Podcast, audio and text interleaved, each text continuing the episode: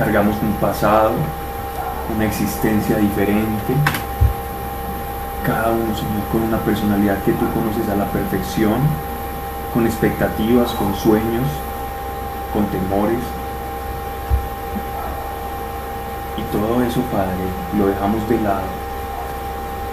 Porque si algo nos une a nosotros en esta hora, es que te anhelamos. Y estamos aquí porque queremos conocerte.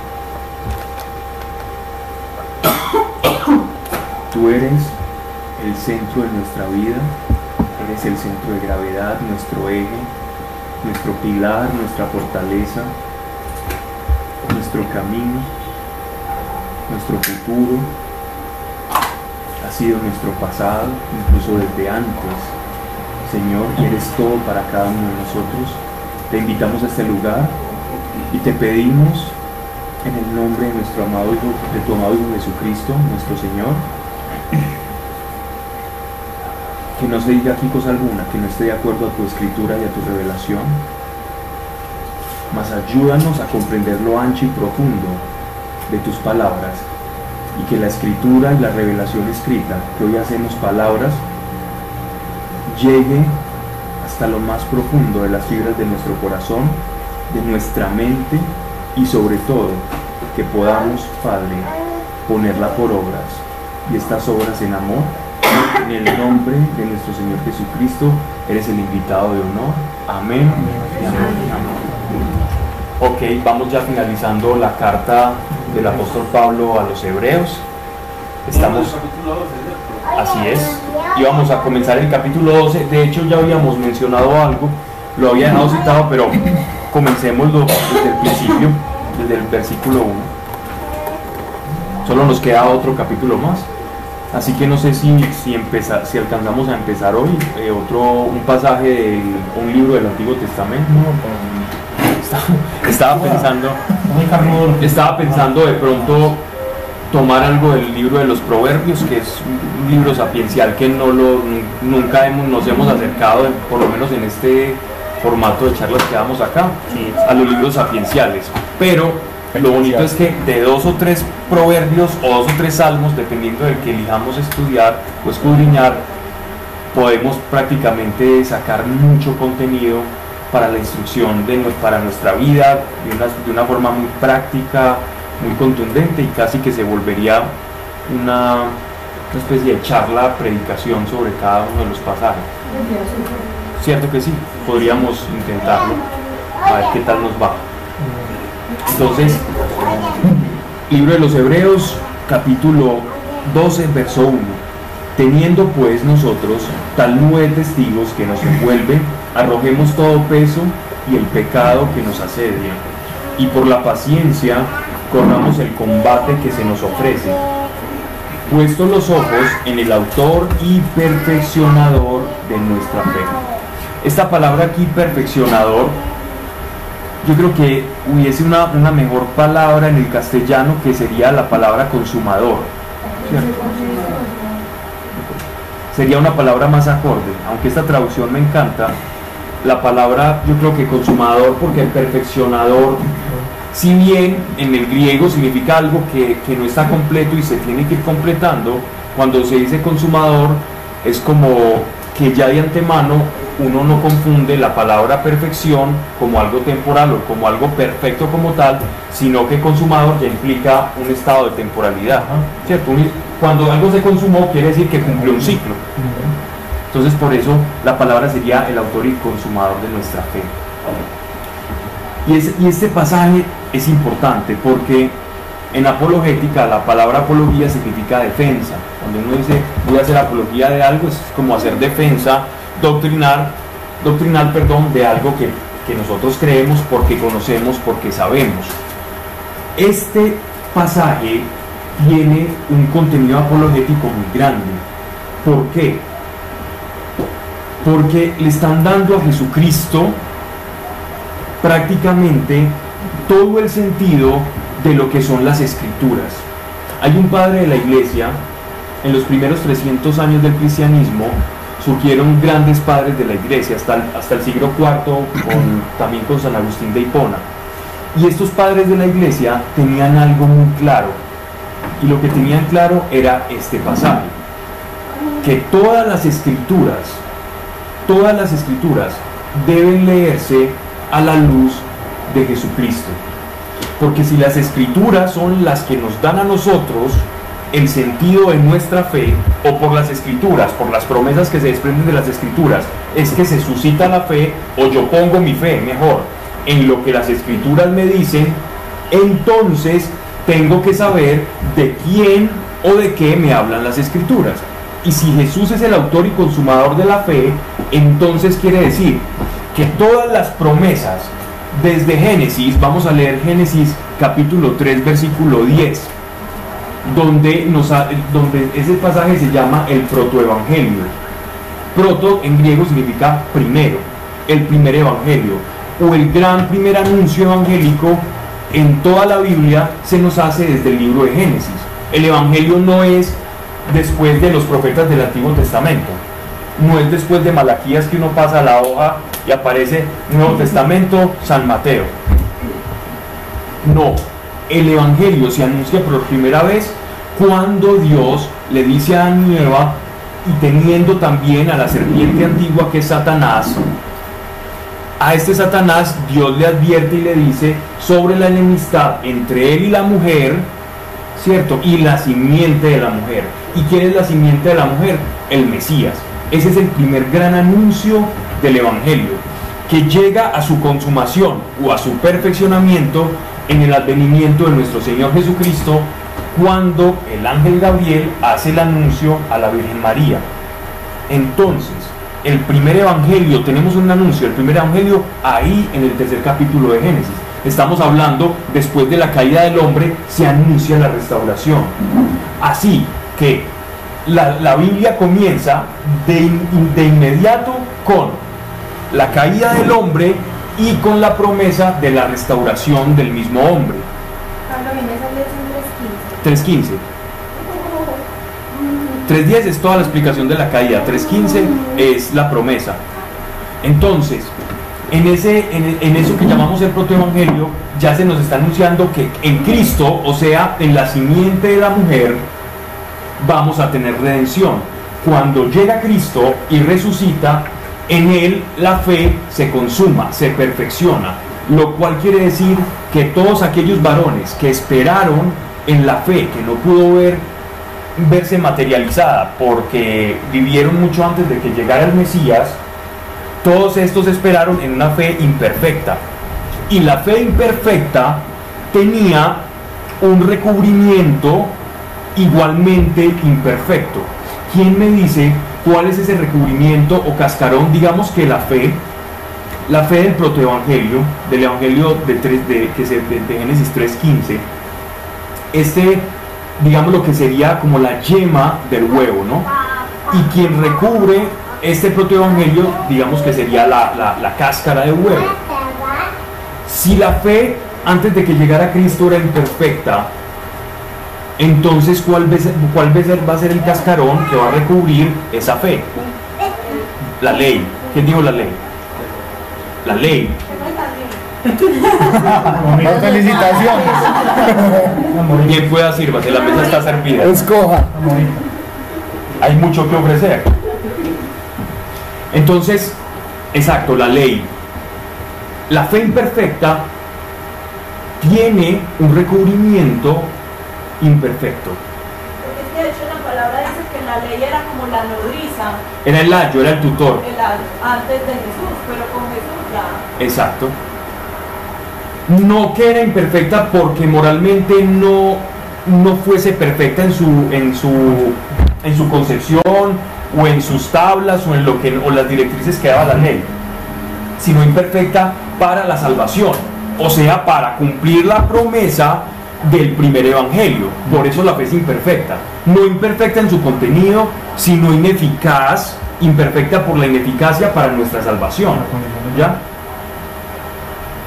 Pero con el advenimiento de nuestro Señor, cuando Dios se hace hombre y se, se introduce dentro de las reglas de su propio juego, y, y el Dios no causal se causaliza y se vuelve causa, este Dios todopoderoso que nos dice aquí estoy, si me has visto a mí, has visto al Padre, Cuando Dios se causa, entonces todo lo que sale de su boca es perfecto. Y entendemos una cosa bien extraña, que si antes se hablaba de preceptos legales, de la boca de nuestro Señor, es decir, de la revelación directa del Padre por la comunión inefable que hay entre Jesucristo Hijo y el Padre Eterno, Jesús en vez de ley nos arroja principios. Jesús no nos arroja leyes, sino principios. Porque la ley condiciona el principio, más el principio no puede, ser, no puede ser atajado, amordazado o encerrado. No hay forma en la que yo pueda encerrar un principio de vida. Yo puedo hacer leguleyadas de... ¿Qué es eso? Término jurídico. Es cuando, por ejemplo, sale una ley X y yo a esa ley X, como la ley es ambigua o es vaga, ¿cierto? Ambigua significa que puede significar varias cosas, vaga es que dice muy poquito, entonces que deja como un espacio para que pueda ser llenado por cualquier pseudointerpretación. Entendiendo así las cosas, la, cuando yo doy una ley, esa ley me puede dar vaguedad, como por ejemplo, te pongo un ejemplo claro, el del matrimonio. Cuando me, era una discusión de los judíos en la época de Jesús, ¿cuándo me es lícito separarme de mi mujer? Entonces algunos decían, cuando, les, cuando el arroz se le quemó, yo me puedo separar. O cuando yo me casé con ella y la vi muy hermosa en la carpa del encuentro, en la tienda roja, y cuando se despertó, bendito sea el Señor, oh glorioso maquillaje, ¿en qué problema me metió? ¿Cierto? Porque resulta que la mujer con la que me encontré en la fiesta es muy diferente a la que veo. O sea que gracias a Dios no pasaba en esos días, lo veo. Exactamente. Entonces, ¿qué pasa? Por cualquier cosa se divorciaban. Entonces, esa ley que les dio Moisés, que se llamaba la del libelo de repudio o la de la carta de divorcio, para ponerlo en castellano, esa, esa carta de repudio de- daba mucho a la, a la ambigüedad y a las interpretaciones. Pero entonces Jesús, como le responde a una ley que propiciaba tantos errores por interpretación, Jesús le responde a la ley con un principio. Y el principio es, y serán una sola carne en el espíritu ante Dios. Y lo que Dios ha unido no lo separe el hombre. Ese principio es incuestionable. ¿Qué es que por esto? ¿Qué es que por.? No, es incuestionable. La única salvedad, único paréntesis, negrilla cursiva, subrayado, que nuestro Señor le dice es salvo el sanud. Sanud es el adulterio. El sanud es la ley del sanud o la ley del adulterio. Por ejemplo, una persona estaba casada y resulta que incurre en bigamia, quiere decir que estaba siendo adúltera al segundo matrimonio, porque si ya estaba casada con quien contrajo nupcias luego, estaba siendo, esta persona la estaba haciendo partícipe de un adulterio. Por lo tanto, no es casado con la segunda persona, sino con el primero. ¿Ya? Y a, la otra le debe pedir perdón y pedirle per- perdón a Dios también porque le estaba haciendo adultera a esa persona. Entonces Dios, eh, Jesús nos da un principio, el principio ya, con el principio se va tanto la ambigüedad y la vaguedad. ¿ok? Lo mismo ocurre con el diezmo en el Nuevo Testamento. En el Nuevo Testamento el diezmo es un principio, no es una ley, no es una regla. ¿ok? Entonces dice, da según la medida que has propuesto en el corazón. Pero si me detengo a explicar ese, ese pasaje, aquí me- me- nos quedamos media hora, pero, pero lo explicaremos un día que vale mucho la pena, que hay algo muy, muy, muy bonito ahí. Entonces dice, puesto los ojos en el autor y, perfec- y perfeccionador de nuestra fe. Entonces, ¿quién es el autor y perfeccionador de nuestra fe? Cristo. Por eso los padres de la iglesia, volviendo a como había empezado, siempre decían lo siguiente, toda escritura, toda, es cristocéntrica. Toda la escritura es, cristo, es cristocéntrica. Lo decimos incluso cuando empezábamos hace años, ¿se acuerda Sebas? Decíamos que la, la- la- manera correcta o ideal para uno acercarse a las escrituras es como si yo tuviese unas gafas, aquellas como las que uno va y utiliza en cine cuando va a ver cine 3D.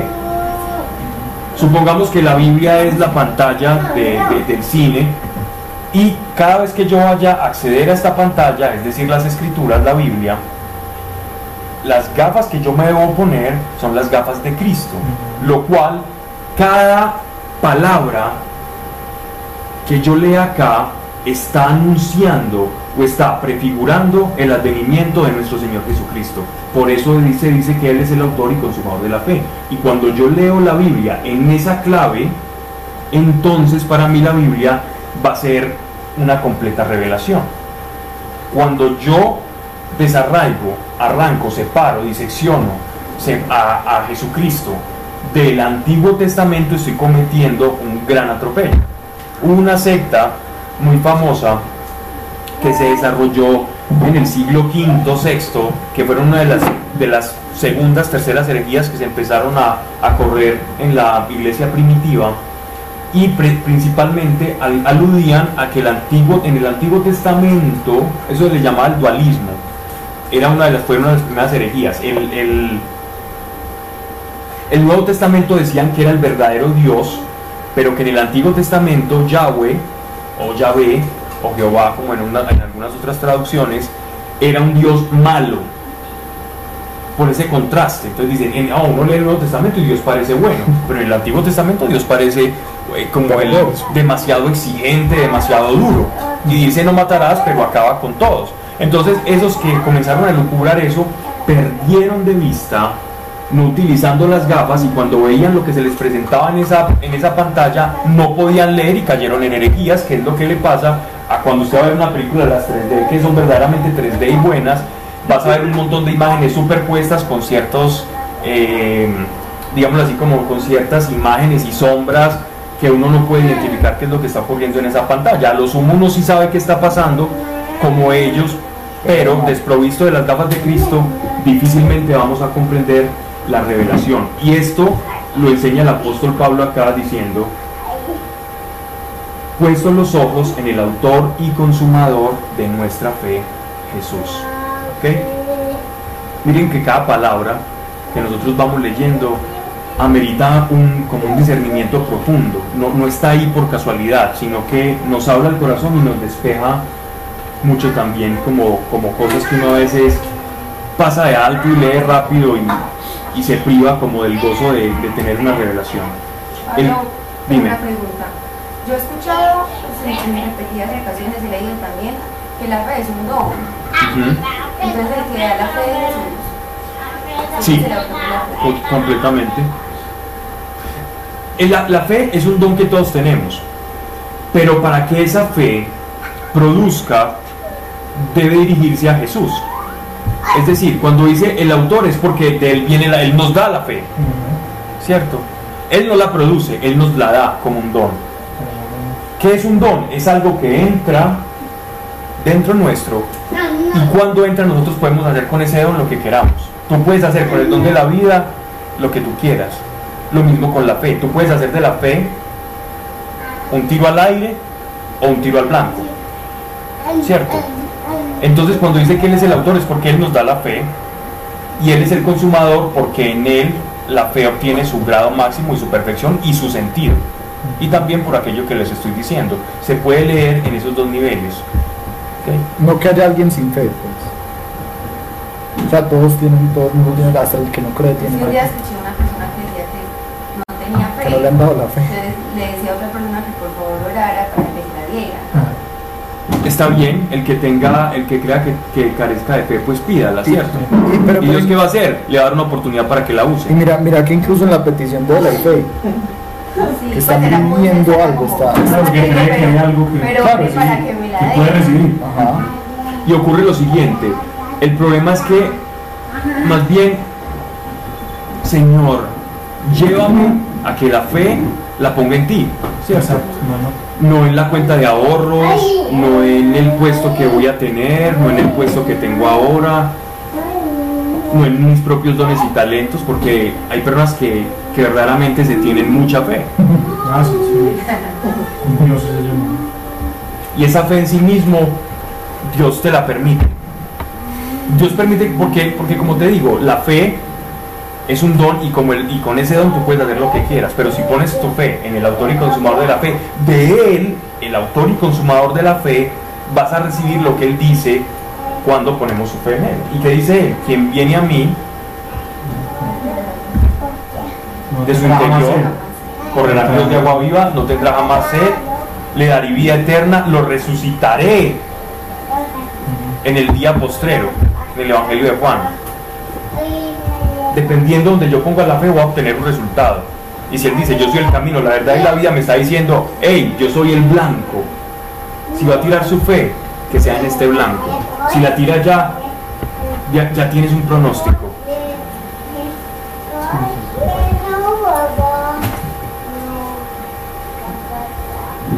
La fe es como un riel y un tren.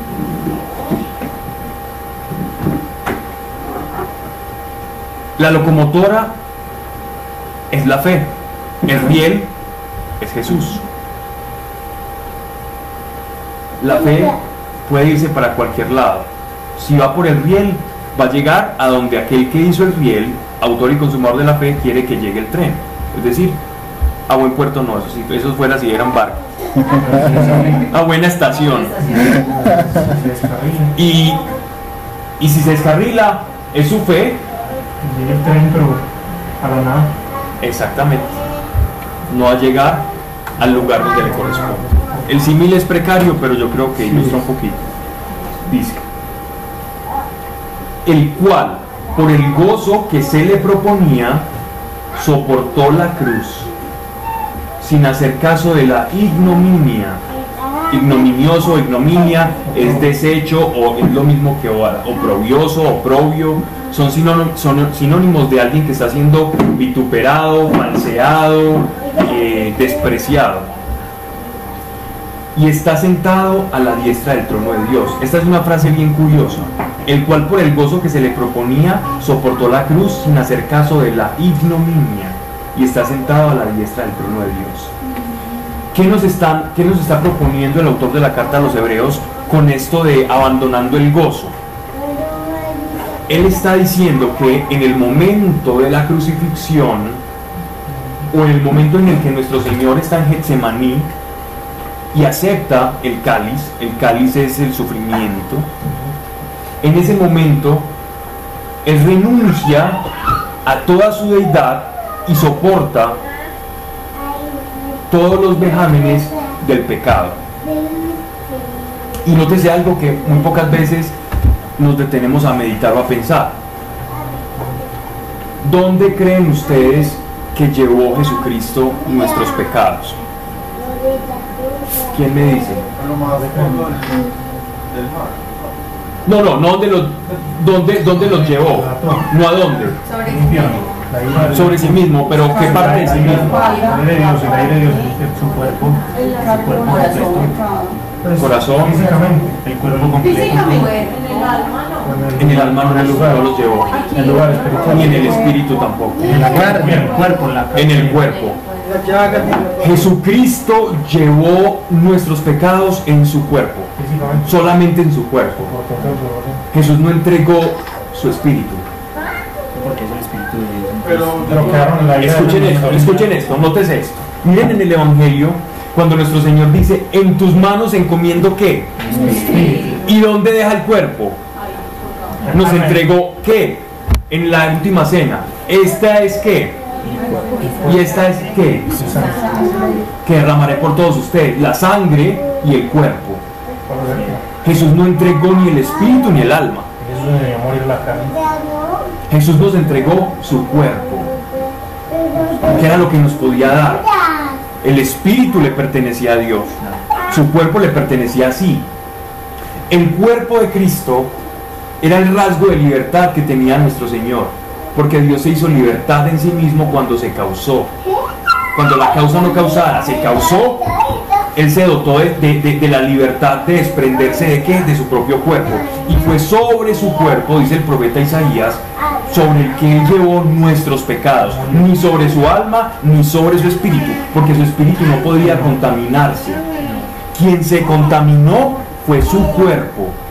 Jesucristo contaminó su cuerpo, su espíritu no, ni su alma tampoco. Bueno, esos pecados que reservado la ira de Dios. Eh, La ira cayó sobre su cuerpo y se consumó la ira. Y esos pecados, eh, la, la ira de Dios es como el. Exactamente. La ira de Dios es la crucifixión. Oye, yo tengo una pregunta, ¿por qué en el cuerpo de Jesús que Dios no puede estar junto con. Por eso, Pues, por eso Me estás dando, precisamente me estás dando la respuesta. Porque sobre su cuerpo, a su cuerpo lo sometió a pecado, pero su espíritu no podía, no podía someterse a pecado. No, no que él haya pecado, no que él haya pecado. Tra- cargó sobre sí, sobre su cuerpo, los pecados. Vamos a Hebreos, y vamos a Levítico, y vamos a Éxodo. Los corderos. ¿Cómo tenía que ser el cordero? Dicen que el cordero tenía que ser manso. Dicen que el cordero tenía que ser. de- de- de- de- tenía que tener algunas facultades eh, mentales. Bueno, no se podíamos hablar de instintivas diferentes. No. En ninguna parte del libro dice que sea un, co- un cordero mansito, que se deje sobar, que no se encabrite. No, nosotros que se encabritaban los caballos, pero un corderito encabritado se vería muy bonito. ¿Qué dice sobre los corderos? Solo se habla sobre su cuerpo. Solo se habla del cuerpo del corderito. Cordero sin mancha, pero sin mancha no es una mancha moral, sin mancha en su cuerpo. ¿Qué nos estaba anunciando? Que el Mesías, pese a que sí nos dice que era manso él, un cordero manso, iba a recibir sobre su cuerpo los pecados del hombre. Por eso dice, en tus manos encomiendo mi espíritu, porque mi cuerpo ya ha soportado toda la calamidad y el peso del pecado. Ahí donde dice también que, Padre, ¿por qué me has abandonado? Sí, pero está, está recitando el salmo, el salmo de la que no hace referencia como porque igual de Tamás como su cuerpo recibió el Su pecado cuerpo. ya no podía estar en, pues como en comunión En con- ya, ya su cuerpo estaba separado completamente de Dios, pero su espíritu no, porque él deja su cuerpo y en sus manos encomienda el espíritu. Pero en ese instante se separa de la gloria de Dios. El cuerpo, El cuerpo, el cuerpo, pero no el espíritu. No el espíritu. Miren, miren esto que, que uno pocas veces se detiene a meditar, pero que nos habla mucho, no solamente de esto, sino del- de lo importante que es el cuerpo para Dios también. Y es que también el Espíritu Santo, cuando nosotros hablamos de la presencia del Espíritu Santo, el Espíritu Santo habita en nuestro cuerpo. El Espíritu Santo habita en nuestro cuerpo. Dependiendo de cómo llevemos esa realidad, vamos a experimentar más o menos el poder o la manifestación del Espíritu en nuestra vida. Entonces tenemos que ser cuidadosos con nuestro cuerpo en, muchas, en, en muchos aspectos de la vida también, ¿cierto? Que vemos, que escuchamos, que hablamos,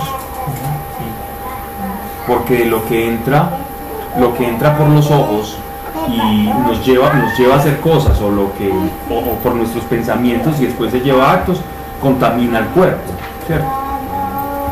Y nuestro Señor entregó precisamente su cuerpo para que todo eso que nosotros ha- hacemos mal con nuestro cuerpo recayera sobre él, sobre su cuerpo.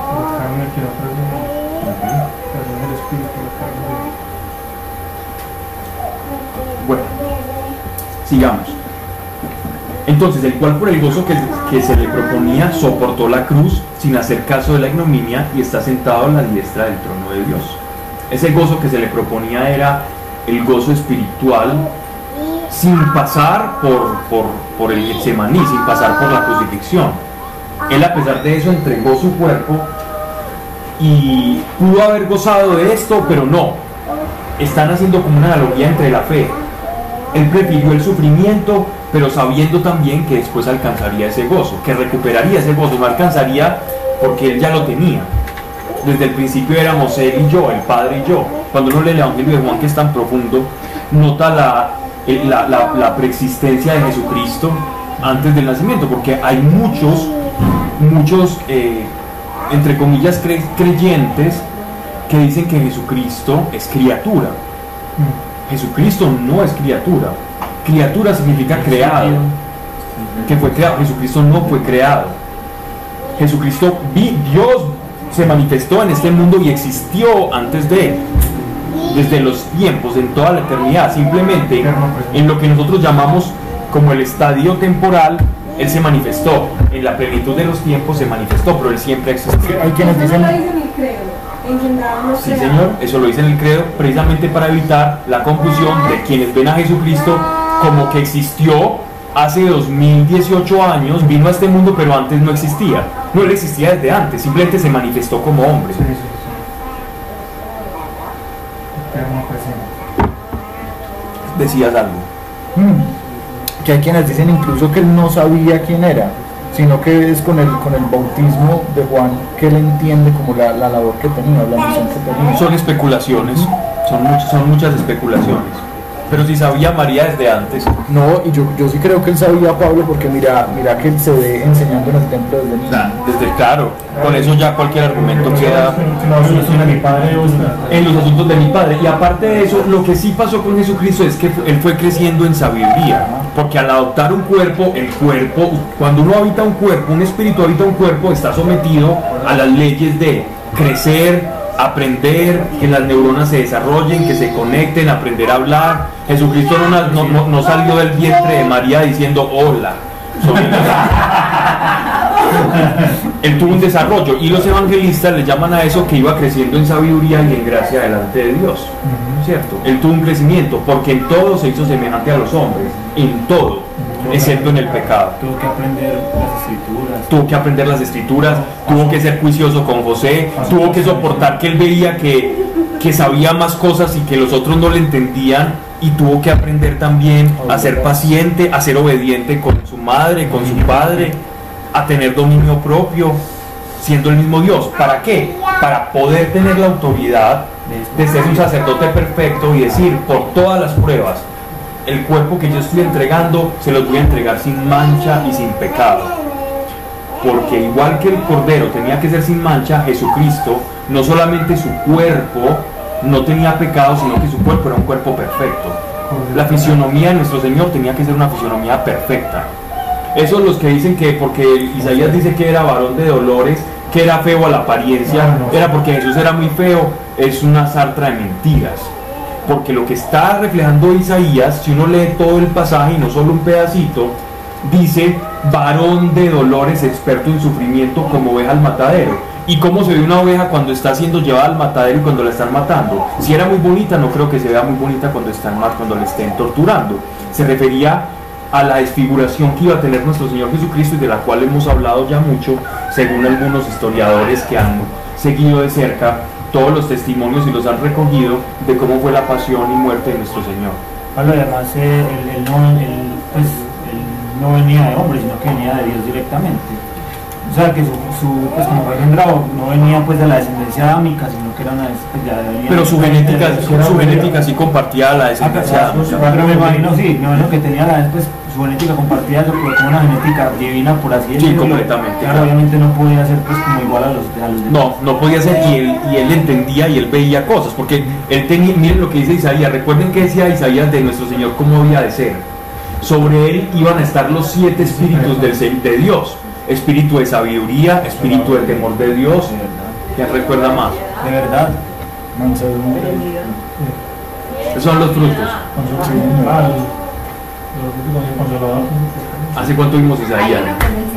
Porque los, de los, no sé quién espíritu, de verdad. sí. Espíritu de profecía no es también. También está, Todos los dones, pero no los dones de Corintios. no los dones son- Espere. El caso de de- En nuestro Señor cohabitaba plenamente la plenitud de la deidad. El libro de Colosenses, vamos a leer este pasaje. Ya vimos Colosenses, recuerda.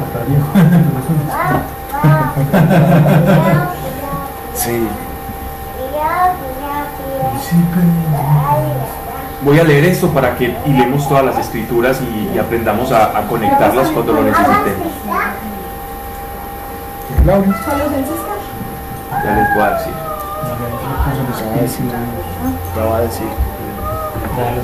Es el primer capítulo de los Colosenses.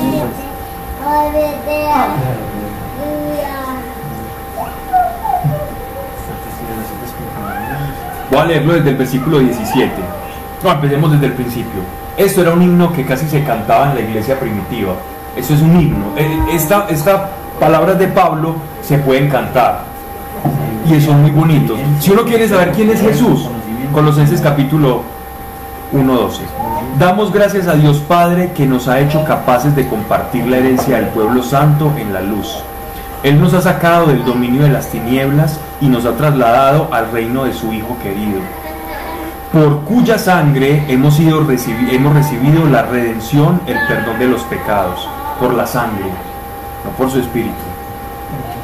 Él es imagen de Dios invisible. Él es imagen de Dios invisible. Noten, noten esto, que esto es, un, esto es una maravilla. Y me emociono incluso diciéndolo. ¿Qué es la fe? Por la fe, lo invisible se vuelve visible. Por la fe, nuestros antepasados alcanzaron las promesas. De tal manera que de lo invisible se hace lo visible por medio de la fe. Miren esto. ¿Quién es el autor y consumador de la fe y por qué nuestra fe debe ir al Hijo? Por esto. Él es la imagen. De Dios invisible. Si Dios es invisible para nosotros,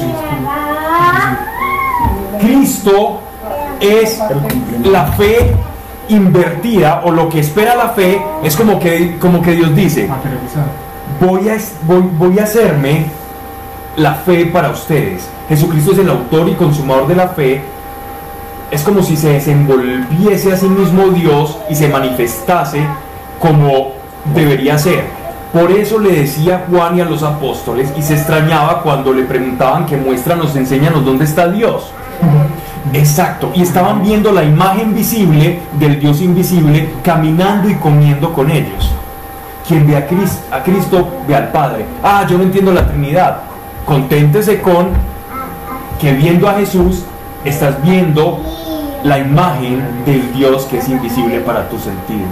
¿Querés algo más? ¿Querés que Dios se baje más que un hombre para que lo veas? ¿O querés que sea un gigante de media ciudad? Si se hizo hombre para que le viésemos. Entonces miren cómo todo se conecta y la fe tiene sentido y por eso la fe debe ser a Jesucristo, ¿no? Dice, Él es la imagen de Dios invisible, primogénito, primogénito de toda criatura. Porque por medio de Él fueron creadas todas las cosas. ¿Cómo por medio de alguien que es criatura fueron creadas todas las cosas? Sería imposible, porque las cosas fueron creadas por Él y si antes de Él fueron fue- Él existía, ¿qué quiere decir? Que nada fue creado sin, sin Él. ¿Y qué dice el Evangelio de Juan? Y sin Él nada fue creado. Sin el verbo nada fue creado. Por lo tanto, Cristo es preexistente. Cristo ha existido y ha coexistido con el Padre. ¿Ok? Porque por medio de Él fueron creadas todas las cosas, celestes y terrestres, visibles e invisibles. ¿Qué nos dice acá? No solo la creación que nos narra Génesis, sino también la creación angelical. Los ángeles son criaturas, son creaciones de Dios, al igual que nosotros. Y todas las cosas, incluso los ángeles, son criaturas.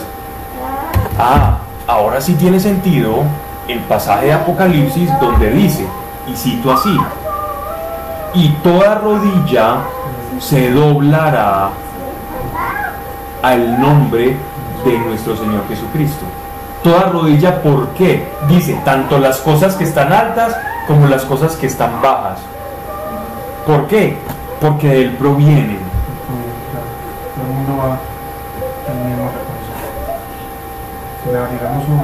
Y miren lo que dice ahí, tronos, los tronos, están hablando de las jerarquías angelicales, dominaciones, principados y potestades. Los principados y las potestades son las también, eh, están hablando de los rangos angelicales, pero de los principados y potestades también se nos habla de la, mayor cantidad de demonios que cayeron, hacen parte de este rango de jerarquía demoníaca. Todo fue creado por Él y para Él. Todo fue creado por Él y para Él. Él es anterior a todo. Si no, si no entendíamos estos pasajes, entonces nos dicen, no, eh, todo esto que estoy diciendo ahora tiene para sintetizar- sintetizarlo más. Él es anterior a todo y todo se mantiene en Él. Él es también la cabeza del cuerpo que es la iglesia. Él es el principio, el primogénito de entre los muertos. Y así es el primero en todo. Porque en Él quiso Dios que recibiera toda la plenitud. Y por Él quiso reconciliar consigo todos los seres.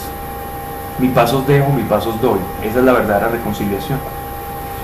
Los del cielo y los de la tierra, haciendo la paz por la sangre de su cruz. La cruz es el puente entre el cielo y la tierra. El dibujito que nos hizo Guillermo en el seminario. ¿O me equivoco? Vamos, vamos, era así. Cuando dice que todas las rodillas se doblará, es que lo reconocerán como Dios supremo o, no es eso, Va a ser- lo va a van a alabar y Es porque va a pasar automáticamente.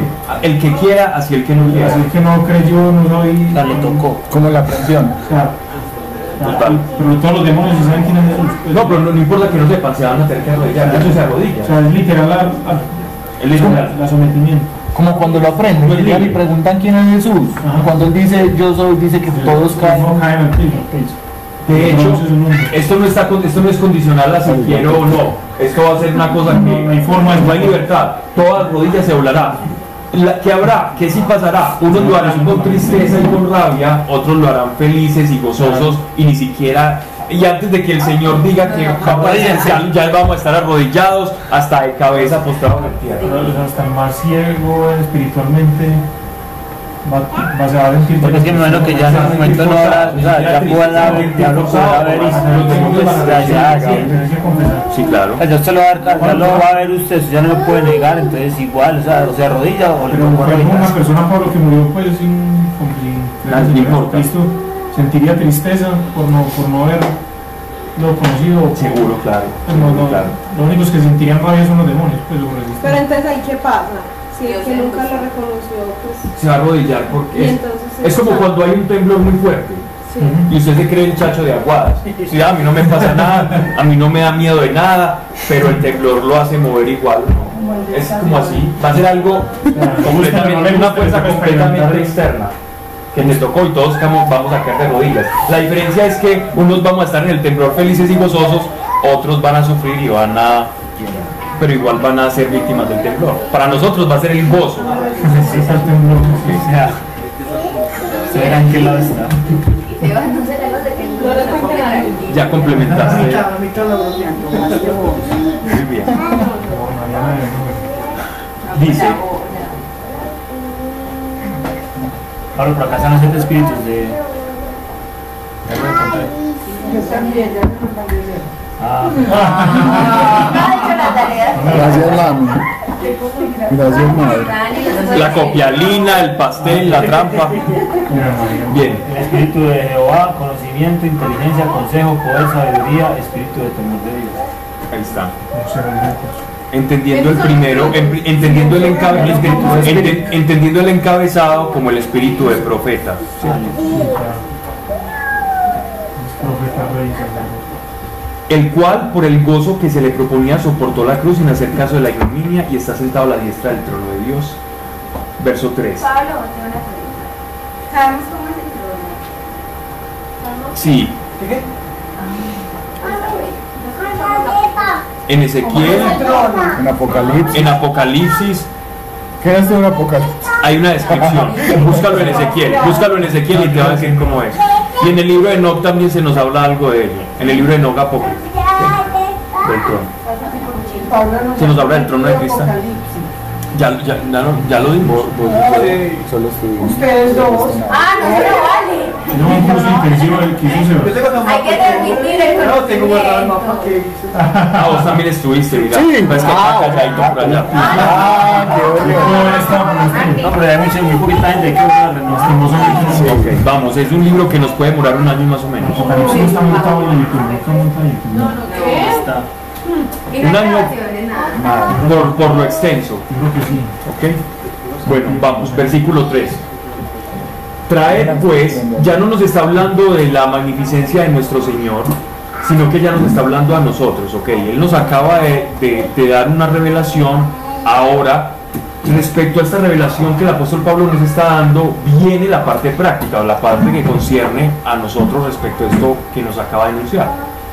Traed pues a vuestra consideración al que soportó tal contradicción de los pecadores contra sí mismo. ¿En qué consiste esa contradicción? En que un ser puro tenga que cargar lo que es impuro, que no es que no le corresponde. Eso es una contradicción. Para que no decaigáis de ánimo rendidos por la fatiga. ¿Qué nos dice? si yo tomo en consideración y en estima a Jesucristo, yo soy su servidor, tengo que tener la actitud frente al sufrimiento que nuestro Señor tuvo frente al sufrimiento. Entonces, no que en la vida no haya haber sufrimiento, pero como decía el rey David, hasta mis huesos se desprenden, la carne se desprende de mis huesos, me excuso, pero en ti yo espero, y en el guardián y en el vigía de Israel, dice otro salmo. Entonces, eh, es, esa, es esa fe que te levanta, que medita en nuestro Señor, que medita en la palabra de Dios y que te da fuerzas, ¿cierto? Y que te da ánimos, porque la fe anima, la fe que no anima, entonces no es fe, es temor. Y que no nos confundamos con eso. Verso 4. Aún no habéis resistido hasta la sangre en vuestra lucha contra el pecado. Refiriéndose pues el apóstol Pablo a sabiendas de que la iglesia iba a, a sufrir una gran persecución que a la fecha todavía no se había suscitado. Se iba a suscitar con Domiciano, Vespasiano, Nerón y los grandes, Adriano, los grandes persecutores de la iglesia en, años más adelante. Verso 5. Y os habéis ya olvidado de la exhortación que a vosotros como a hijos se dirige. Eso lo habíamos hablado la vez pasada. Hijo mío, no menosprecies la corrección del Señor y no desmayes reprendido por Él. Proverbio y un salmo. ¿sí? Proverbio 3.11 y Salmo 94.12. Soportad la corrección, como con hijos se porta Dios con vosotros. Pues, ¿qué hijo hay a quien su padre no corrija? La alcahuetería, el dejar ver, dejar pasar, eso no es amor. Eso es una emoción en la que yo quiero que mi hijo no me vea mal a mí. O sea que es un amor propio. Es un amor propio, disfrazado de amor por una persona. Cuando yo no soy capaz de decirle a una, a una persona una verdad que le va a hacer bien, por no afectarla en su corazón, claro que las cosas hay que saberlas decir. Entonces, estoy camuflando un amor propio para que siempre me vean bien. Y eso nos puede pasar con los hijos. Yo me lo estoy predicando a mí mismo.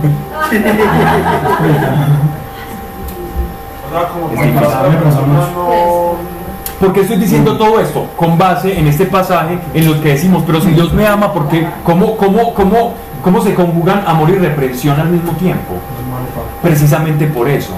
Porque como me ama sabe que si crea un hijo caprichoso, entonces va a sufrir más. Pablo no es como lo, que le dice Pablo a Timoteo, que cuando exhorte, exhortar a los otros a hacerlo con amor. Con amor, exacto. Pero aquí hay que soltar pues. Pero hay que exhortar.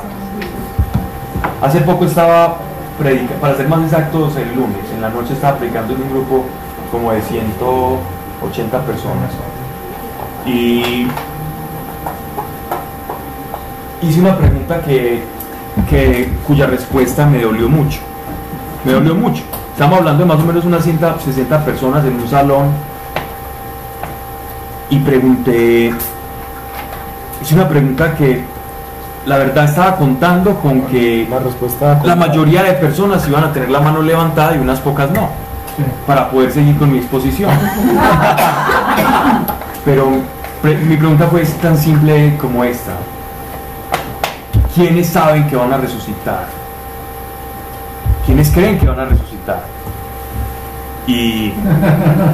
No, yo sé que aquí todos alzamos la mano. hasta los pies, bueno, el pie.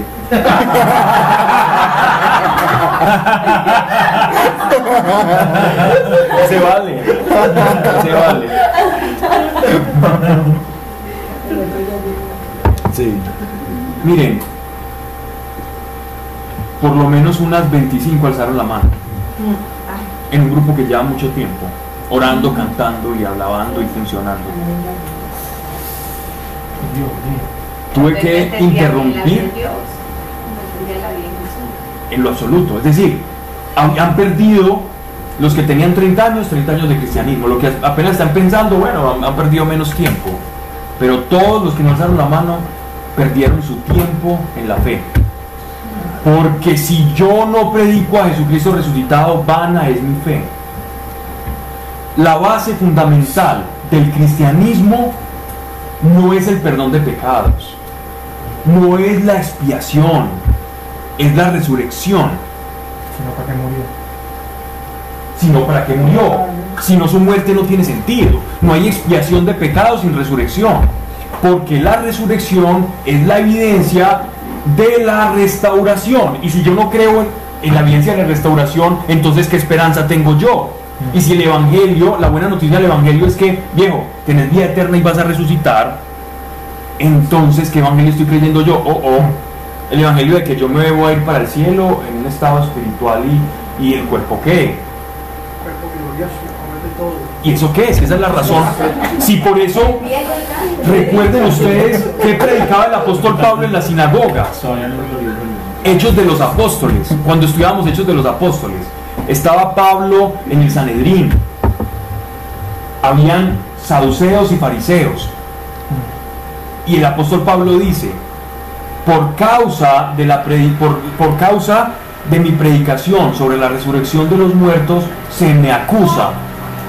¿Y qué, sepa, y qué, y qué ocurre? Se, se forma un gran alboroto por aquello de los saduceos y los fariseos. Entonces, si queremos saber cómo predicaban los apóstoles, miremos Hechos de los Apóstoles. Y las cartas, ¿cómo predicaban? Llegaban a un lugar y decían, somos testigos de que un hombre llamado Jesucristo, hijo de María, virgen, que resucitó. Ellos no empezaban diciendo, oye, ¿quieres carro, casa y beca? Y Libertad financiera. ¿Quieres perdón para tus pecados? ¿Quieres libertad financiera? ¿Has perdido tu novio o acaso tu novia? Le puedo preguntar a Ellos predicaban la resurrección. Quieres ser tu propio jefe. Podríamos comernos la McDonald's.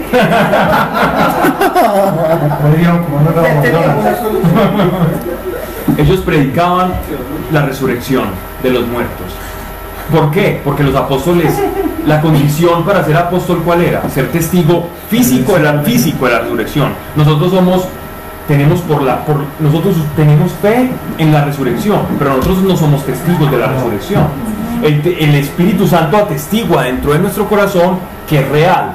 Pero los apóstoles, para tener esa etiqueta de apóstoles, tuvieron que ser testigos. Y Pablo dice, en último, en la carta, en, los Corintios dice, y a mí, como abortivo, como el último de los grandes testigos, o el más pequeño de todos, se me apareció, pero resucitado.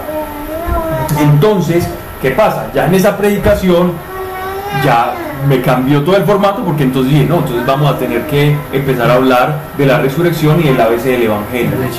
Porque les cuento que ustedes no han tenido Evangelio durante todo este tiempo. Sin creer, la- sin creer en la resurrección, no hay Evangelio. Bueno, pues, entonces si no se con una fe como para inspirarse y como, como para hacer ánimo y vivir mejor. Es una fe en un Evangelio extraño y solo hay un Evangelio. para animarse. Vale, pero tenías que usar, el, el objeto de la charla era enfocado hacia, pues, no hacia parte. Hacia la, era hacia la resurrección. Pero, pero, pero me sorprendió no gratamente que, que de 160 personas, eh, un cuarto alzase la mano. Estamos hablando de que entonces, ¿cuál es tu esperanza? ¿Cuál, cuál es la esperanza tuya? Y no. Tener, estar bacaneado y tener como una esperanza ahí en vida y bacaneado y metirse culo. Ok, así es.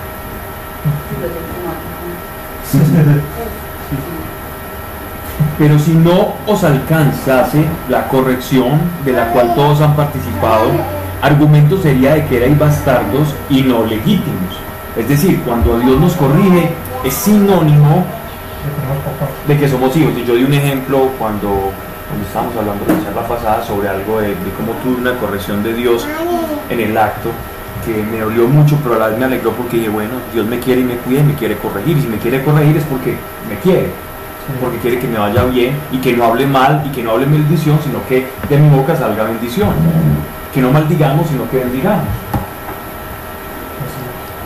Por otra parte, hemos tenido a nuestros padres carnales que nos corregían y nosotros los respetábamos. ¿No hemos de someternos mucho más al Padre en los espíritus para alcanzar la vida? En efecto, aquellos según bien les parecía nos corregían para proporcionarnos una felicidad de pocos días. Pero este, mirando a nuestro provecho, nos corrige para hacernos partícipes de su santidad. Ninguna corrección parece por el momento agradable. Y esto es bien para todos y esto es muy claro, eso no hay que exponerlo. Sino dolorosa. Pero al fin ofrece frutos apacibles de justicia a los ejercitados por ella. Por lo cual, enderezad las manos caídas y las rodillas debilitadas, y enderezad vuestros pasos, para que los rengos no se salgan del camino, antes bien sean curados. Esta expresión aquí, rengos o rojos, es aquel que se está saliendo de la fe o porque cree que Dios es muy malo, porque está pasando por algún mal momento, pero pierde el enfoque y no asimila la corrección, sino que todo lo contrario. Cuando es corregido sale corriendo y, eh, y, la, y la- y la corrección no se vuelve precisamente para el objetivo, que es encaminarlo, sino para propiciar rebeldía. Y es que han visto que hay personas que cuando se les corrige es como si les hundiesen un botón que diga pataleta, Sacarse, ¿no? turboacción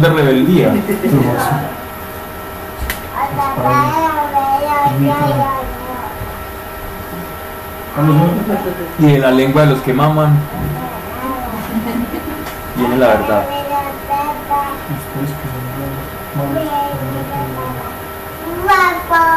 Versículo 14. No, déjela. Procurad la paz con todos y la santidad. Estas ya son los como los consejos o las recomendaciones finales. Verso 14. Procurad la paz con todos y la santidad, sin la cual nadie verá a Dios. Estas palabras a qué les recuerdan? Al sermón de la montaña. Sin las cuales nadie verá a Dios. ¿Qué es la santidad? Parecernos a Jesús, sí. ¿Qué es la, qué es la santidad? Mm. Ser semejantes a Él, apartarse para Él, todo eso es la santidad. Sobre todo el, apartarse. Y, y cuando uno se aparta para Dios, significa que algo está dejando. Cuando yo me aparto es porque me estoy desplazando. ¿De qué me estoy desplazando? ¿Y el mundo que trae? Pecado. La santidad es el desplazamiento, es la huida del pecado, no es la resistencia al pecado. ¿Recuerdan cuando escuchábamos el Padre Nuestro? El Padre Nuestro es aléjanos de toda tentación, no, Señor, dame la fuerza para resistir la tentación, no, Señor, aléjame de la tentación, córrame, corro a la tentación. Santidad es apartado, apartarme para Dios. Corro del pecado y corriendo, huyendo del pecado me estoy apartando para Dios. Es una práctica constante. No sé, ¿se es santo en virtud de la cruz de Cristo? Sí, pero la santificación se alcanza apartándonos del pecado. Que bien entonces Pablo está hablando de nuestras propias fuerzas y de obras y quiero atrapar. Y si yo quiero atrapar a Dios, entonces en esa carrera para atrapar a Dios es inevitable huir del pecado. El problema es cuando ya empiezo a dejar de anhelar a Dios. Porque ya entonces empiezo a bajar la guardia, ya no empiezo a correr en pos de Él, sino que empiezo a ser seducido por aquellas lucecitas, por otras cosas del camino, y en medio de esas distracciones, entonces pierdo el enfoque. Pero mientras seamos seres temporales, vamos a poder arrepentirnos y enmendar el camino. No importa en qué momento, no importa si te arrojaste del piso 20 y cuando vas por allá en el, en el 9, en el 11 te arrepientes. Esa es la, ese es el don que nos dio a nosotros ser libres, a diferencia de las criaturas angelicales que no pueden arrepentirse porque ellos no viven en el tiempo. Y el arrepentimiento solo se puede dar mientras estemos en el tiempo. En el no tiempo, toda decisión es una decisión eterna. Dice, mirando bien que ninguno sea privado de la gracia de Dios. Que ninguna, aquí gracia de Dios no se refiere al favor en sí también, sino que se refiere a la vida en gracia o a la vida futura, al, al- al- al regalo de la salvación.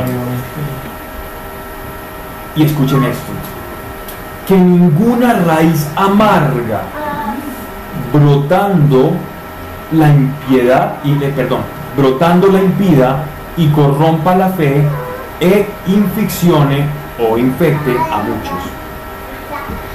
¿Qué puede deteriorar mi fe? No pasemos de alto esto. Que ninguna raíz amarga brotando la impida y corrompa la fe. ¿A qué raíz se refiere? Al pecado. Pero, pero ¿qué tipo de tentaciones? Ya nos va a decir aquí en el verso 16. Como una raíz. O cómo este tipo de cosas afectan la fe. Mirad que ninguno incurra en fornicación. Fornicación proviene del griego porneia, de ahí viene la, la palabra pornografía. Ninguno incurra en fornicación es todo aquello que atenta contra eh, la reproducción o la manera en que Dios concibe eh, el cómo nosotros vamos a procrear, ¿cierto? Cómo nosotros nos vamos a reproducir. Eso es fornicación. Todo lo que atente contra mi cuerpo. Respecto del diseño particular de Dios para el hombre. ¿Qué pasa? Nosotros, después de la caída de Adán, y esto lo hemos hablado en muchos seminarios, y, y yo sé que a veces me vuelvo repetitivo, pero la Biblia es repetitiva, entonces de eso se trata. Nosotros fuimos desprovistos o quedamos completamente fragmentados después de la caída de Adán. ¿En qué consiste esta fragmentación? En que ya nuestro, nuestro cuerpo, nuestra alma, o sea, consideremos alma como eh, emociones y pensamientos, parte intelectiva, intelectual, eh, racional y emociones, que es la respuesta a esa parte intelectiva, toda esa parte quedó desfragmentada del espíritu. Nosotros somos seres espirituales, pero estamos, desfragment- estamos fragmentados, perdón. Y al estar fragmentados, nuestras emociones y nuestra razón no le obedece al espíritu. Por eso somos carnales y no somos espirituales. Cuando se habla de que alguien es un- una persona espiritual, cuando su razón y sus emociones están sometidos al querer del espíritu. Completamente, claro que sí. Una persona espiritual es cuando está guiada por el espíritu. ¿Quiénes son los espirituales? Los que son guiados por el espíritu. ¿Quiénes son los carnales? Los que son guiados por la carne. ¿Qué pasa? Que nosotros llevamos tanto tiempo en una inercia carnal, que en esa inercia carnal degustamos mucho y solo de los placeres de la carne, pero no conocemos o no hemos experimentado las mieles del Espíritu. ¿Quién aquí ha experimentado al- alguna llenura del Espíritu Santo en, en oración o en algún momento de su vida? ¿Qué es una llenura del Espíritu Santo? Es como cuando uno siente una presencia casi rayando en lo físico y física. ¿Qué se siente? Agradable, ¿no? ¿Tú cambiarías eso por un tipo de pecado que te dé placer? Siendo honestos. Quien haya experimentado o haya degustado el Espíritu, ¿cambiaría eso por placer? Yo no. Por nada. No sé cómo se mida la, la paz espiritual o el, gozo espiritual. No sé kilotones, megatones, megaloespiritualones. Yo no sé cómo podemos medir o qué medida haya para, para eso, pero uno no, tiene en comparación. Por eso la fe nos debe llevar a buscar eso, porque cuando vamos experimentando eso, con más ahínco vamos a rechazar a la carne para seguir las mieles del Espíritu. Miren esto. Hay una palabra. El apóstol Pablo le dice lo siguiente a Tito y a Timoteo. A Tito de una manera, a Timoteo se lo dice de frente. Embriagaos no de vino, sino de qué? Del Espíritu. ¿Qué es embriagarse del Espíritu? Él sabía que las borracheras eran muy buenas, ¿cierto? A mí no me gusta porque a mí me sabe maluco el licor. Si, me- si, si el licor me supiera a chubi o a esas. a- o a- o a- sí, o a Trucilú, o a esos ositos de que, que uno tomaba cuando eran pequeños, yo sería un alcohólico, pues. No tengo miedo en admitirlo. Pero con esa de maluco no. Pero si me supiera bueno, estaría, pues, estaría conforme con la palabra de Pablo. Embriagaos, no de vino, o sea, no produzca el placer, sino del espíritu. ¿Qué quiere decir? Que en el espíritu se puede experimentar no placer, sino un gozo que tú puedes pedirle al Señor. ¿Quieres gozo del Espíritu? Pues pídelo. Y vas a sentir, cuando está empezando, se siente como una menta en el corazón, así le llamo yo. Como una menta aquí en el pecho, como que, como tan agradable, como que te provoca abrazar al portero, Que uno empieza a dudar de su identidad. Un escudo ahí que no afecta nada. Es verdad, Hola, y no hay forma de que no sea permanente. Sí, depende de usted, porque Dios siempre está dispuesto, el Espíritu siempre está ¿qué? Pronto. dispuesto, pronto. De- El problema es la carne, que la carne quiere, pero entre más usted esté pronto, pronto, pronto, más va a rechazar carne, carne, carne, porque este es más bueno. Y nos conviene, no es que hay tan espiritual, tan bonito, no, es que es más práctico y más inteligente porque se siente mejor. Quien ha experimentado las mieles del Espíritu Santo sabe que nada lo puede comparar. ¿Qué problema? Porque ocurría mucho cuando comenzamos un grupo hace años por allá en un restaurante que se llama Paella y Parrilla, que iban jóvenes, cada vez que nosotros veíamos que llegaban las pobres niñas con los novios, nosotros ya teníamos una listica negra y íbamos chuleando al novio. Porque muchas veces se da mucho en el corazón de la mujer que, que la necesidad de, de- una compañía es como, como, de- como una especie de soledad que trae la mujer de, de- de necesitar ser acompañada, que sabíamos que Dios iba a suplir eso en estas chicas y esperábamos. Y ya nos volvíamos hasta medio mezquinos y nos, nos frotábamos las manos esperando a ver en qué momento caía. Y efectivamente, algunos al otro día, a otros les ponían un ultimátum, otros siempre te- llegaban en parejita, había una promoción. Llega- Llegando le sale uno. Y era impresionante porque ese vacío, ese vacío en la mujer se llenaba porque encontraban un amor superior. Y ya estas mujeres solo, solo esperaban una calidad de hombre que estuviera sintonizado con Dios, si no, no les servía. Entonces eso, eso es muy bonito porque uno ve cómo este amor llena, llena mucho más esa- este encuentro con Dios. Que aún así, a pesar de algo tan fuerte en una mujer y en los hombres pues también, solo que lo veíamos más- un poco más recurrente en las mujeres, eh, ocurría eso. Sí. Entonces, mira que ninguno incurra en fornicación, no sé por qué llegué hasta por esas periferias. Impureza o impiedad, como Esaú, que vendió su primogenitura por una comida. ¿Qué pasó? Esaú pensó satisfacer su carne desconociendo los beneficios espirituales. Ojo, y aquí va el ejemplo de lo que está, que ilustra lo que estamos hablando. Esaú experimentó placer cuando se comió ese guiso de lentejas. La carne. Qué rico, obtuvo su premio. La carne te premia. Perfecto. Ahí tienes tu premio. Estabas muy cansado, muy agotado y vendiste la bendición por el plato de lentejas. Dios se molestó. Fue el uso de su libertad. Pero eso es libertad, pero no lo obliga. Dice que Dios lo aborreció por ese acto. ¿Qué quiere decir? Que Dios aborrece, cuando dice aborrece, es decir, Dios no quiere que nosotros eligamos la carne porque la carne es temporal y no nos va a satisfacer. Él llegó, se engordó un ratico, pasó muy bueno, pero cuando vio que su hermano había recibido la bendición, ahí sí fue corriendo, demasiado tarde. Mire, Ya cuando pero es que eh, eh, estamos hablando para la salvación, en este caso era para una bendición, ¿no? Bien, entonces, ¿qué, qué ocurre acá? Tenemos de un lado la bendición, la bendición del mundo espiritual.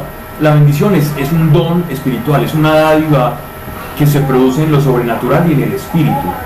Yo no puedo bendecir en la carne.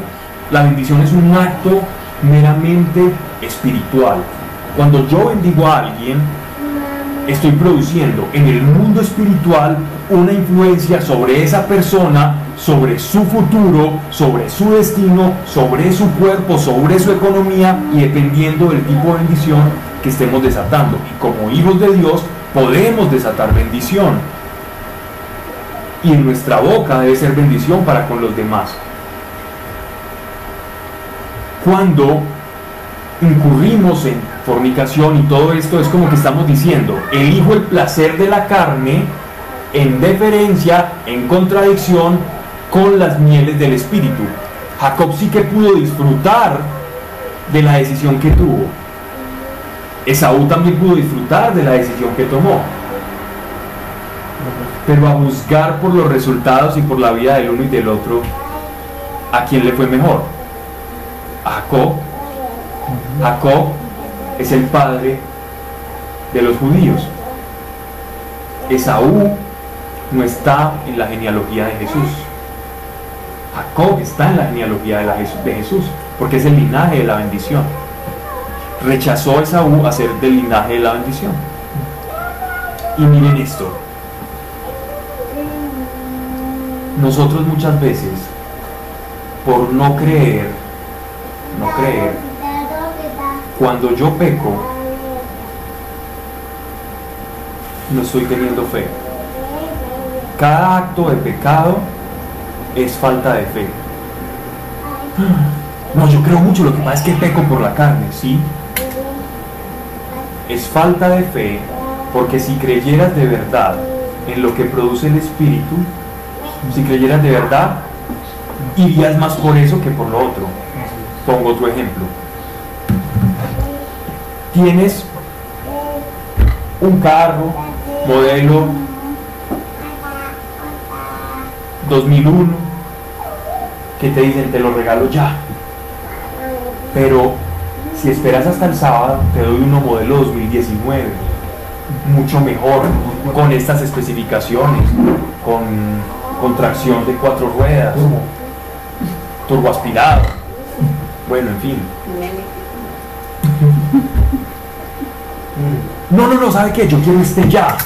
Ok, el tipo lo disfrutó y va y se hace Uber con su carro 2001 y todo lo correcto. Pasa el tiempo y este carro llega el día sábado y este carro se lo dan a otro y lo puede disfrutar. No puede decir el uno que no disfrutó, pero disfrutó un carro de menor calidad. Entonces la fe es práctica. La fe no es de bondad. La fe no tiene que ver con, ay, yo tan bueno. La fe tiene que ver más con practicidad e inteligencia. Porque el que tiene fe, Jacob fue más inteligente que Esaú. Esaú quiso lo inmediato de los sentidos y de la carne. Jacob aspiró por fe a lo que no veía, pero que viendo a futuro iba a tener. Por la fe Jacob alcanzó las promesas y la bendición. Lo leímos pasajes anteriormente. Da- Ven que la fe no tiene nada que ver con la bondad. José, por ejemplo, José corriendo cuando le estaba conquistando a la mujer de Potifar. Sí. Ah, tan, ay, tan bueno esta persona como está huyendo. Ah, mira, me invitaron a ver unas mujeres bailar con, con, con poco dinero para comprarse ropa. Entonces, yo voy allá a... Uy, qué tipo tan bueno, tan santo como digo que no. Tan bueno y tan santo no, tan inteligente. Porque sabe que si guarda su cuerpo y guarda sus ojos, entonces cuando se encierre con Dios va a experimentar cosas que allá no va a experimentar. Y la recompensa va a llegar grandísima. Ni siquiera recompensa. Pues. Bueno, sí, recompensa. Sí, recompensa. sí. Eso es Eso es una recompensa, es un fruto. Entonces, ¿quién fue más inteligente? ¿Quién fue más bueno? ¿Qué, qué es la bondad? Eso es de practicidad. ¿Cierto? Bueno solo es Dios. El que cree en Jesús es, no, es muy práctico. Es decir, tú tienes palabras de vida eterna, entonces no iré sino a ti, le dice Pedro. Señor, ¿a quién seguiré si solo tú tienes palabras de vida eterna? Eso es lo más práctico que una persona puede decir. Señor, yo no sé, hermano, pero usted es el único que me ofrece esto, allá voy. Como, hey, me están ofreciendo tantos créditos, este es el mejor, por eso lo sigo. El pueblo perece por falta de comida. Ay, pero qué tan interesado. Pues así es. ¿O es que creemos que la fe no tiene un interés? Si la fe, si la fe quiere alcanzar algo es porque tiene un interés de alcanzarlo. Ah, ya que por la fe el Espíritu Santo actúa en mí y desenmascare mi falsedad y me dé bondad, eso ya es de Dios y no mío. Es de Dios y no mío. Ok, mirad que ninguno incurra en fornicación, impureza o impiedad como Esaú que vendió su primogenitura por una comida. Bien sabéis, como queriendo después heredar, queriendo después heredar la bendición, fue desechado y no halló lugar de penitencia, aunque con lágrimas lo busco. Que no os habéis allegado al monte tangible. ¿Cuál es este monte tangible? Este monte tangible le llamaban al templo, al tabernáculo donde se manifestaba Dios. Este monte tangible también era el monte del encuentro del Sinaí. El monte tangible puede ser una, Jerusalén o el, o el lugar santo, donde, donde el Santo Santorum. Dos, el monte Hebrón, donde nuestro Señor Dios le habló al pueblo de Israel, específicamente a Moisés, y le dio los diez mandamientos. Entonces, que no os habéis llegado al monte tangible, al fuego encendido, al torbellino, a la oscuridad, a la tormenta, al sonido de la trompeta y a la voz de las palabras, que quienes las oyeron rogaron que no se les hablase más, refiriéndose al monte Sinaí cuando Dios dio la ley a Moisés. Porque no podían oírla sin temor. Sin un animal tocaba el monte, había de ser apedreado. Y tan terrible era la aparición que Moisés dijo, estoy aterrado y tembloroso. Pero, pero vosotros os habéis allegado al monte de Sión. Oh pues, los israelitas en la ley sintieron temor y no se acercaron a Dios. La brecha entre Dios y el hombre. Pero nosotros, vosotros, habéis sido llegados al monte de Sión, a la ciudad del Dios vivo, no a un monte donde Dios se manifestó, sino a donde vive Dios. Por el sacrificio y por la fe nosotros no vamos al monte, que es donde Dios se manifiesta. Vamos a la casa de Dios, a la casa. No somos visitados, pasamos a cohabitar con Dios en Cristo, a la Jerusalén celestial y a las miriades, o sea, el, el monte Sión, Jerusalén y también el monte Éxodo, o sea, que se replica. Ya es la morada de Dios en los cielos y Jerusalén celestial. Y a las miriadas de ángeles a la asamblea, es decir, al cielo. A la congregación de los primogénitos que están escritos en los cielos, y a Dios juez de todos, y a los espíritus de los justos perfectos, y al mediador de la nueva alianza Jesús. Nos están hablando de todos aquellos que habitan la casa de Dios, huestes de ángeles, principados, tronos, potestades, querubines, serafines, todas las huestes angélicas, y aparte de todo, nuestro Señor Jesucristo. Por si no queríamos más personalidades cósmicas y a, la, y a la aspersión de la sangre que habla mejor que la de Abel. Si por la sangre de Abel clama, clama Dios justicia, la justicia que clama la sangre de Abel es una justicia imperfecta. Pero la sangre de Cristo que fue aspersada a cada uno de nosotros, clama a Dios justicia de una manera perfecta y la justicia que clama cayó sobre el cuerpo de Cristo. Mirad que nos reacuséis al que habla, porque si aquellos recusando al que la tierra les hablaba no escaparon al castigo, mucho menos nosotros si desechamos al que desde el cielo nos habla. La sangre de Abel clama justicia desde la tierra, la sangre de Cristo clama justicia y restauración, perdón de pecados desde el cielo. Está hablando a quienes a los apóstatas o a las apostasía, quienes rechazan la sangre de Cristo. cuya voz entonces estremecía la tierra y ahora hace esta promesa. Todavía, esas son palabras de Dios, todavía una vez yo conmoveré no solo la tierra, sino también el cielo. Esa es una promesa que está en Deuteronomio en Éxodo para Moisés, pues que Moisés le dio al pueblo. Este todavía una vez muestra el cambio de las cosas movibles por razón de haberse ya cumplido, a fin de que permaneciesen las no conmovibles, por la cual, ya que recibimos el reino inconmovible, guardemos la gracia, por la cual serviremos agradablemente a Dios con temor y reverencia, porque mostró Dios ser un fuego devorado. ¿Qué está diciendo? Que en nosotros se consuma completamente la fe. Por lo cual, ya que recibimos el reino inconmovible, guardemos la gracia, por la cual servir, serviremos agradablemente a Dios con temor y reverencia, porque mostró Dios ser un fuego devorado.